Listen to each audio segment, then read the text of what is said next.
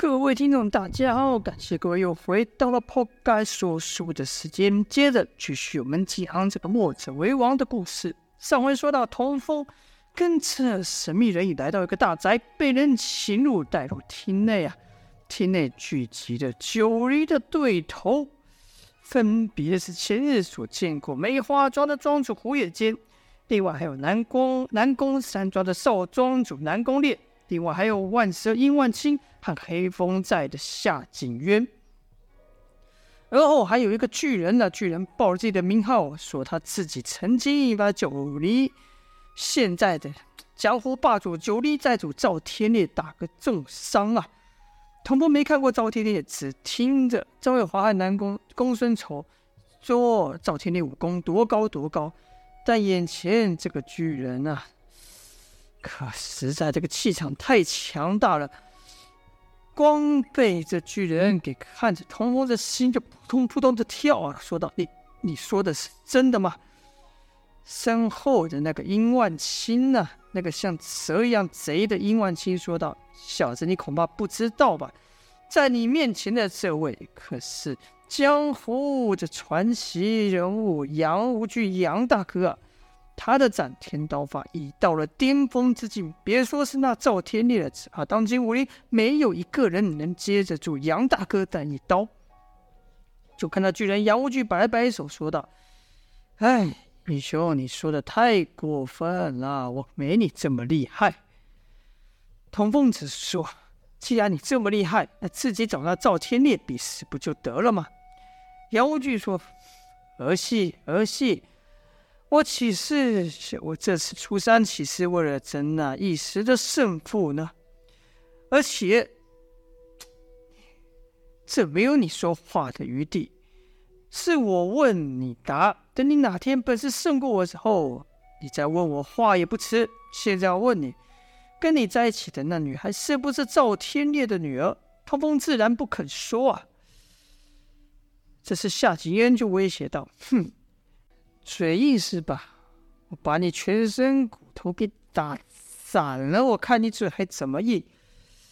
杨无惧则说道：“看来你没听清楚我的话，在这里，我问你回答。”童风依然不回啊。杨无惧无奈说道：“现在的小鬼怎么这么不懂事？”说着就把他那双大手搭在童风的头上，一吹内力，童风就觉得。一股巨大的内力从头上的神体百会、脑尸、风神、填充的五曜穴冲入，脑袋如遭电击，连哀叫的机会都没有，立刻晕了过去。杨无惧还摇头呢，说道：“哎，这样就倒下了，我还以为你骨头真有多硬呢。”这时，殷万青说道：“杨大哥，我可以把他弄起来。”杨无惧说：“不用了。”他嘴上不说，但脸上表情已经说明白了。吴兄，接下来你说怎么做吧？胡野间说：“哼，这小子送上门来，那事情就更简单了。”随后就把阴谋计划和众人说过。几人这边如何密谋不提，我们把视线拉回到主线。姚建轩这边，隔一早啊，姚建轩要找童风，可却都没找着。这时看石刚急急忙忙的过来，跑过来，然后姚建轩就问道：“哎，怎么了？怎么是这么急？”石刚说：“童风被他们拿走了。”说着，拿起一个纸条，上面写着：“想要再见你们的那个害，应该说想要再见害你们在一起小子的话，正午前到大树盆就找人。”然后建勋就问道：“师弟怎么会落到落落入别人手里？落到谁的手里了呢？”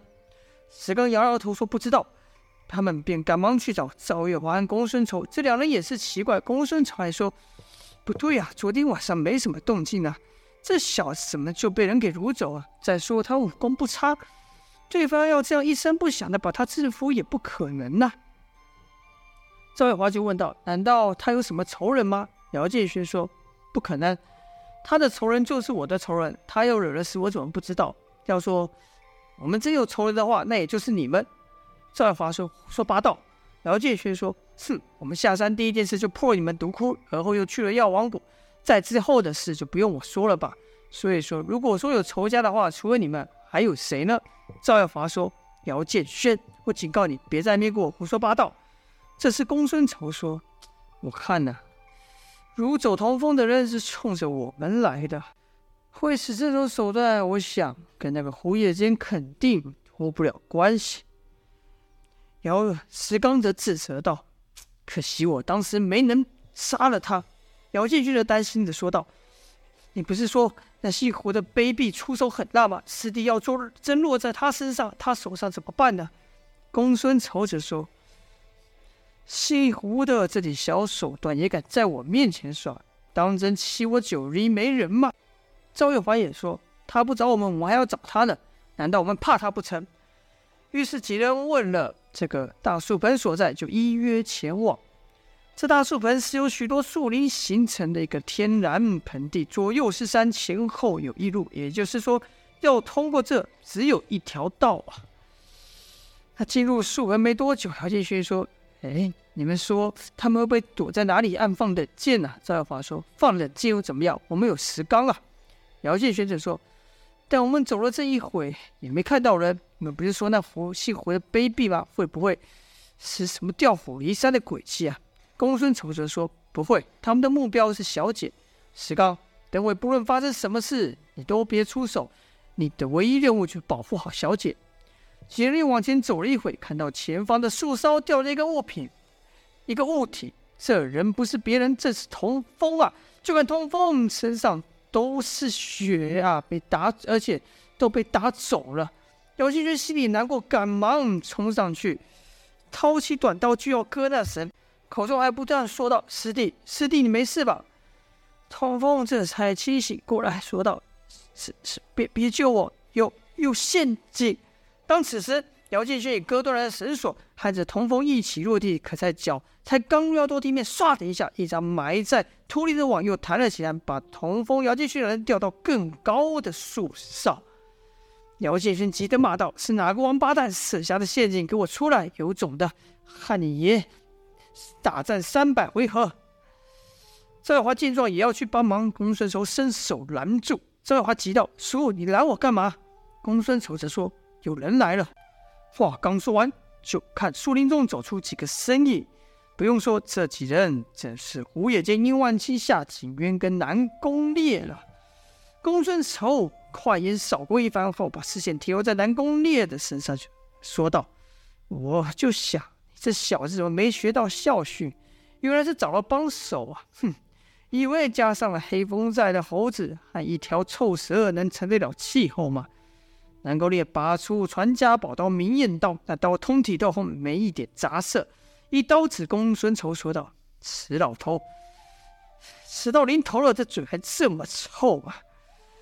原本你要说几句软话，或许我还可以考虑留你个全尸的。”公孙仇则说：“是，老夫这一辈子打过不少硬仗，就凭你们，鹿死谁手还不一定呢。”夏景渊这次出场，我就色眯眯的朝着赵月华说道：“哎呀，没想到赵天烈的女儿长得还不坏啊！”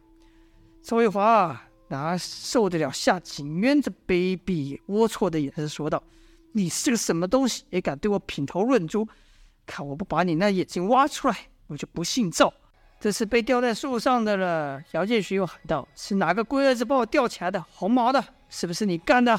姚建勋被倒吊嘛，视线就只能看到在他前面的南宫烈。南宫烈对自己的外貌很是自负，哪容得姚建勋听他喊红毛的，怒道：“你小子嘴巴里说什么？”姚建勋就说道：“红毛的手上拿什么破头烂铁？我知道你怕我才出的手段，有种把你爷放下来与我大战三百回合。”姚南宫烈则说：“切，这陷阱又不是我设的，你跟我说干嘛？”姚建轩继续说：“就你这样啊，还当什么少庄主？”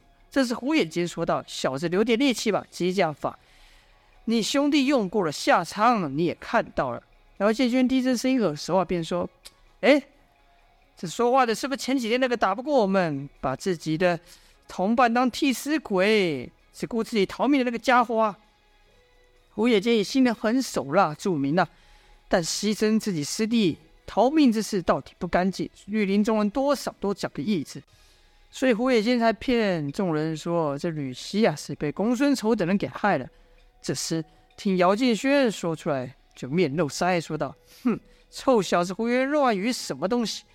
虽然胡野间这么说，但南宫烈等人一看胡野间的脸色，又一想胡野间素来的风评，还真这么干也不无可能啊！暗想：“哎呀，这家伙对他司仪都能下手，对我们可就更不用说了。”公孙丑则在想着要把姚建轩给救下来。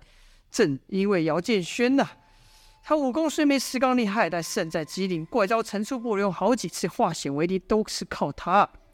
趁几人和姚建轩斗嘴分神之际，公孙丑向几人发射几个飞刀，但公孙丑真正的目标，灌的内的一刀，则是射向棒子我姚建轩掀起的那树干。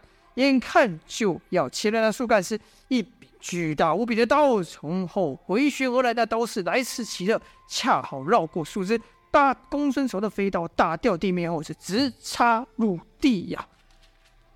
好了，真正的 BOSS 要出来了，那这一仗会怎么办呢？公孙丑、姚建轩等的命运会如何？能否破出？能否突破困境呢？就待下回分晓啦！感谢各位的收听，今天就先说到这边，下播。